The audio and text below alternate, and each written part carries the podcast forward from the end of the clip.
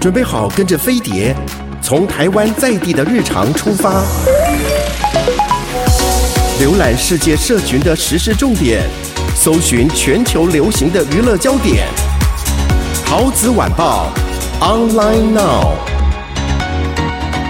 各位亲爱的听众朋友和观众朋友，大家好，我是陶子，欢迎你准时收听我们的陶子晚报。那现在这个全球大家都在打疫苗嘛，那不知道这个美国打完之后会不会好一点？这样子。嗯，然后我这是，这应该快一周前的一个新闻。美国加州西谷东湾的奥克兰体育馆，他们就会用来打疫苗，然后它是疫情开放以来第一批大型新冠疫苗的接种点。然后他说，最多一天可以打六千个人。那结果就在月初发生了一个大规模的接种疫苗的事故。因为你知道标题都非常耸动，我就点进去看。我想说什么事故，吓死人了怎么样？大家都识变吗？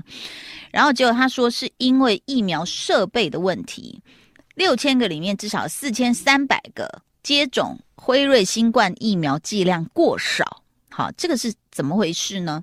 他说是因为他一个注射器有一个橘色的一个帽子，这样子，嗯哼，就因为这个帽子好像有点卡住，还是怎么样？所以呢，他说一剂辉瑞疫苗最佳接种量是零点三毫升，但你使用这种设备，就那个橘帽子就没有办法把针管底部的液体，就它压不到最底，然后至少有三分之一的疫苗液体是滞留在容器里面。好，那也就是说，上千人，我们刚刚讲四千三百人，他注射的疫苗量是不够的啊、然后最多只有零点二毫升。那让人惊讶的是，医护人员他们就发现问题以后，就立刻啊、就是呃，就是呃，就是告诉这个东湾奥克兰的负责管理人员，他们就呃就不重视，然后说继续保持高接种人数，就连这个东西都不换。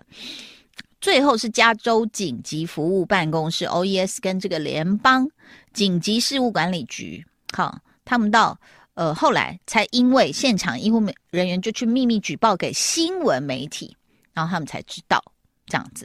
好，那因为是匿名举报，那加州的卫生部门跟美国卫生公众服务部跟辉瑞制药公司呢就举办了高层会议，要决定下一步怎么办。那他们就居然说，呃，这个是呃。California OES 的发言人呢，弗格森他说，对于接种量的剂量少，不会产生什么重大影响，也无需联系被接种者们。那么他补充说，在跟医生跟辉瑞公司交谈后，被告知这个剂量是符合健康指南跟协议。好。那呃，现在他这个橘色这个帽子哦，注射器仍然在体育馆内使用，但现在已经装满了零点四毫升的疫苗。好，那是他们讲的吗？好，我想不换一个注射器？你懂我意思吗？就是你看到这个事情，就是显然是那个注射器的一个问题，它就是一个帽子在前面，你看，你看到你有看到吗？哈，那个橘色的帽子在前面，一个针筒前面这样子，你为什么不换一下这个注射器啊？这到底什么问题啊？然后就影响了你的注射嘛，是不是很有事这样子？好。那呃，现在美国已经规定说，如果你已经完成新冠疫苗接种，就彼此就是可以在室内的空间聚会了，而且无需戴口罩或保持社交距离，这样子。好，那根据统计，全美大概三千万民众已经完成疫苗施打，大概是百分之十八的人这样子已经打了哈。那他们有完成疫苗接种是 fully 的。Vaccinated 这个定义是什么？就是完成两剂的辉瑞的疫苗，两周后哦，就是你打完要打完两剂，而且是两周后，好，不是说打完立刻这样。那或完成两剂，呃，这个是 Moderna Moderna 好，莫德纳疫苗两周后，或者是完成单剂 Johnson and Johnson 的疫苗两周后，哇，那你看这个强生的是。一剂而已，其他药厂是两剂这样子。那他们说已经完成疫苗接种的哦，呃，可以呃就不戴口罩嘛哈，然后呃可以就是跟其他也接种完的在室内聚会。那在室内呃空间呢，是探访尚未接种疫苗来自同一家庭的这个呃民众。啊、然后如果接触到感染新冠病毒的无症状病者，不用隔离，不必接受病毒检测，但是必须十四天内自主观察是否出现任何症状，这样子。但他说高风险群群体，你还是避免接触咯，还是在公共场所戴口罩，叭叭叭这样子啊、哦。不过其实大家有没有听过一个说法，就是那时候我我我们家就是去带小孩去看那耳鼻喉的时候，其实医生有讲，诶，他说大家一直戴口罩，一直戴口罩，造成我们就是没什么病人，就是你一般的流感也不传染了，然后就大家呃就是流感病呃就是感冒好流行性的呃等等，就是会比较少这样子的一个感染。好，所以其实还是有它的好处的啊。那那么多疫苗呢？我我那个我有看到龙凤配他们做了很多功课，把很多都印出来，因为太多疫苗了。然后每个疫苗发生不同的这个副作用什么，他们做了很好的功课。那备受关注的有一个疫苗，这个在美国叫做 Novavax，这个疫苗哦，它的实验数据已经出炉了。呃，他们说在三月中的时候，在英国进行后期实验，有一万五千名十八到八十四岁的受试者参加，那呃，接近三成是六十五岁以上的老人。那他们说，这个哦，对于新冠病毒原始病毒株的防疫能力高达百分之九十六点四，哎，是不是要给他拍拍手？这个 Novavax，好，它叫 N O V A V A X，所以叫 Novavax。然后呢？英国不是有变种病毒吗？你知道这个 Novavax 它是对于英国这个变种病毒的保护力高达百分之八十九点七，你是不是要真的给它拍拍手？这样这样讲起来是都已经九成，就是对于原来的原型病毒的原型或是变种防护力都很高。南非不是有变种吗？它对于这个南非变种病毒哦，因为呃受试的样本比较小啦哈，那他说呃防护力是百分之四八点六，呃所谓的样本少，大概他们只这个这个南非病毒只测两千六，可能也没有那么多人得到南非那个那个变种病毒。然后呢，他还有给谁试，你知道吗？HIV 也就是艾滋病的啊、这个。受受试者，那防护力是百分之五十五点四，这样。好，那事实上呢，这个它也是要两剂，然后是十八岁以上才可以打。它的存放温度是两度到八度，大概六个月，室温下至少二十四小时。哦，这蛮特别的。好，那所以事实上呢，这个更令人欣喜的是，这个 Novavax，我真的对他印象很深刻。我们能拿得到吗？台湾能拿到吗？因为他当然这个是初步实验，他说实验里面接种这个疫苗的人没有出现重症或死亡的病例。哦耶，是不是？是不是让人觉得说很开心、很振奋？所以事实上呢，这个呃，在美国的华人圈也开始讨论这件事情。哈，那呃。它的优点是不含病毒遗传物质，安全性比用整株病毒来做呃灭活疫苗，还有技术过于新颖，使用病毒遗传物质的信使核糖核酸 mRNA 疫苗都高哦，所以。不会有什么后面的副作用，所以其实，在论坛上面，很多很多的那个华人就开始热烈讨论，然后大家就呃，有人就说它运输方便，然后这个呃生物技术是厉害的，然后还有人在呃就关心说什么时候可以量产，哦，我我也是非常非常关心这样。那 Novavax 开始向英国的药品跟医疗。产品监管局，他们叫 MHRA 哦，这个是英国的哦，呃，就是提交他的这个疫苗数据，那有助于加快审批流程。好，如果美国的监管机构认为英国的数据是有说服力的，那这个疫苗可能就五到七月会被批准在美国使用。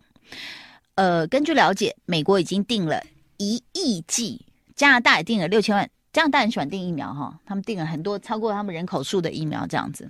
好，那台湾呢？台湾在哪里？哈，看美国愿不愿意给我们两千万这样。OK，那事实上呢，这个呃，拜登他已经发表了这个全国电视讲话了。这个这个，他就说五月一号全美将开放所有成人接种，七月四号美国要全面解封，恢复正常，国庆日做这件事情。那他能够这样讲，一定是他们手上握有很多那个就是有效的疫苗试验结果，然后是越试验越好，越试验越好。所以事实上呢，他说，呃，接种白宫会有一个专门的网站，就是供美国人去查这个疫苗接种地点。那各大药房跟超市也可以全面开放这样，这是非常妙的一件事。我们本来只是要去买西瓜啊，买一些意大利面，然后就哎打两针再再走好了，这样哈。那是不是你？这也应该是专业的医护人在打啦，好，那所以事实上呢，大家会认为这个夏天就会有充足的疫苗跟科学的防疫政策，美国可能会有经济复苏的这样的一个曙光啊，可以迎来。好，呃，好老好，你老大，你先恢复，恢复之后可以想到我们吗？呃，这个我跟陈永健自己要在每天在节目里面做体检，这样子啊。我让网络上看到这个，跟大家来分享，就是如果我们还没有注射疫苗，没关系，那我们把自己过得健康一点，好不好？我们把自己弄得强壮一点，这样子哦。一天三顿饭哦，其实呢，他们说每一餐都很重要，但是晚饭也很重要，因为它是睡前的那一顿嘛，对不对哦？那我看到这个题目就是说，最差晚餐会是包括了什么？我想先问一下陈永健，免得他待会不承认，他晚餐吃什么？陈永健。就饭跟菜，可是你是肉多还是菜多？真的哈，什么肉？就我的意思说是煮很久的还是肉片？就是炖红烧炖的哈。哎呦，我之前自己也是哦，吃的那个炖猪脚不得了哈。好，晚餐好，十大最差晚餐，第一个就跳出来，陈武健，晚餐不离肉。这是最差的，我们俩都有哇，我还猪蹄旁嘞哈。大鱼大肉，为什么？他说晚上你吃那么多肉哦，不利于消化。那尤其是消化功能比较弱，或者像我们这种老人家啊，还有这种 高血压、冠心病的人来说啊，容易造成危害。好。然后呢，还有加工肉，你也知道这个绝对不好。他说会降低细胞的活力，加快机体的衰老。呃，这个是《每日邮报》报道说，晚上你过量摄入红肉跟加工肉哦，比如说热狗、汉堡，就会增加肠癌的风险。所以他建议你晚餐少吃肉，嗯，尽量以素肉为主。哦，好啦，就是叫我们不要那么油腻。第二个不好的晚餐是什么？吃剩菜，这个大家都有观念了。好，剩菜其实不好，诶，就是不利于你身体的营养摄取嘛。啊，然后有时候可能变质了，这样子有可能会细菌感染等等，对身康身体健康也不好。第三个，晚餐吃太辣，诶，其实你知道我是吃非常辣的人，我以前就是。那时候独居的时候，我是独居少女的时候呢，我就隔壁巷子就是一个麻辣锅店，我真的会跑到他的厨房，他还没开门，然后因为认识嘛，我说姑姑姑丈我来了，然后就嗯一大碗的白饭，然后我就盛他们的锅底豆腐跟鸭血，就开始这样这样拌饭来吃。那晚餐吃辣，事实上会以无形中就是增加你那个肠胃的负担。你有吃很辣吗？你没有，你不吃辣，嗯，那这是好事。但我后来发现，我这几年有就是。比较降低那个辣度，然后就不要吃太油太辣这样子哈。呃，晚餐太油腻，我们刚刚有讲过，对不对？哈，你知道像那种我们刚刚讲加工，老外不是就很喜欢什么培根啊、香肠那些的，有没有？像我是香肠的，就是非常的狂热者，但是我也是会，就是比如说去露营的时候啊，烧烤时候是吃一点点，吃一点点，就尽量呃减少。还有不好的晚餐是什么？就是晚餐后吃甜品。哎呦，你有吃甜品吗？没有，你知道吗？好了好了，那我们就改中午吃，好不好？因为他说一样，就是你晚餐后的运动量可能少，那甜品里面有很多的糖分，糖分就很难在身体中分解，它就变成什么？脂肪，就变成你的肥胖。OK，好，再来，他说不好的晚餐包括一个生冷黏硬。好，就是比较凉的，像是西瓜凉拌黄瓜，他是建议不要在晚餐啊。我觉得其实夏天就中医来讲，你还是会跟四季的变化嘛。中午吃应该可以。啊，黏硬就是比如说汤圆、年糕这种东西，好，或者是干瘪、干瘪四季豆，还有水分很少的这种干硬的食物，好。汤圆跟年糕，你知道我们不是就呃常常会有一些习俗吗？比如说冬至你要吃汤圆吗？其实我们家还是会的，但是就会减少量。比如说像我就吃一颗这样子，就是因为毕竟就是不好消化嘛，这样子哦。那你说，如果你晚餐去吃这些不好消化的啊，生冷黏硬的，就会刺激你的胃黏膜，导致你的胃黏膜血管收缩而缺血，然后就妨碍了正常的吸消化吸收。如果胃不好的人又再去吃生冷的食物，就容易引发急性胃炎这些疾病。好，第七个，什么是不好的晚餐？胀气食物，什么是胀气的食物呢？呃，我觉得洋葱应该是，但洋葱如果就是炒过啊、煮过应该还好。玉米、包心菜、呃，马铃薯、豆类这些都属于比较会胀气的食物。豆类你知道的哦。好，那你就会呃，这种饱胀感就是开始有气的话，你知道肠胃不适，你晚上就很难睡嘛，对不对？好，其实前面的也都是这样子，就是你只要消化不良，你晚上是很难睡的。再来这一点。请大家听好，他说不好的哦，是晚餐不吃主食。很多人为了减肥不吃主食，然后只吃水果。那事实上呢，主食所含的热量不高，也是碳水化合物的主要来源。那碳水化合物是人体不可缺少的营养物质。好，长期不吃的话，你的营养摄取会受到影响，就会营养不良、贫血、低血糖这些问题啊、哦。那美国营养学家呢，也是研究说，主食吃得少，你患心脏病的风险就更大。好，大家注意哦，现在很多就看起来就是活蹦乱跳的年轻人，为什么会突然有那种心血管啊，或是什么样猝死的这样的危机？可能就是长期不吃碳水化合物。第九，不好的是喝煲汤。好，煲汤非常有营养，但是它里面的脂肪、油类太高了，不宜常喝，也最好是肠胃不不好的，就是你把那个油撇掉再喝。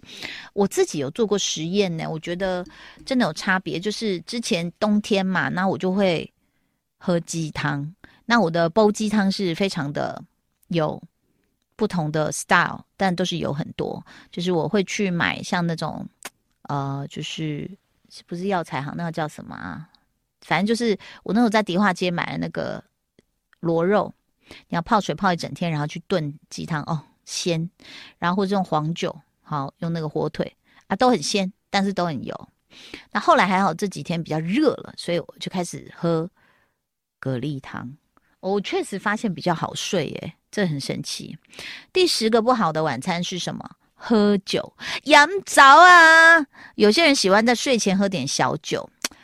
可能一小点是可以的，可是你知道，有时候一开就开一瓶，他怎么可能一小点呢？又不是每每餐餐用红酒炖牛肉。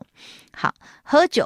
其实会伤身。那睡前饮酒呢，就会降低你身体的免疫力，还会加重你的打呼跟睡眠呼吸暂停综合症，这是非常非常可怕。所以请大家注意哦，就是其实你就是晚餐吃清淡、容易消化的，然后比较素菜多一点的，然后简单少量的，然后不要吃太晚。那一般食物在我们胃里面呢，大概需要三小时的消化时间，所以你尽量安排在六点左右。这样子，那你九点十点睡就会比较舒服一点哦。不晓得大家有没有注意到，其实我常在新闻上会看到，就是信义区那个旋转大楼，但什么陶朱园是不是？还是？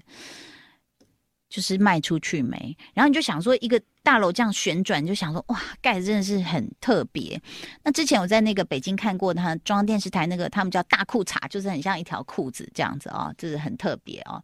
那美国呢？好，华盛顿南部 Virginia Virginia 的阿灵顿迎来一个神奇的新地标，好，就是亚马逊在西雅图之外的新总部，简称 HQ Two。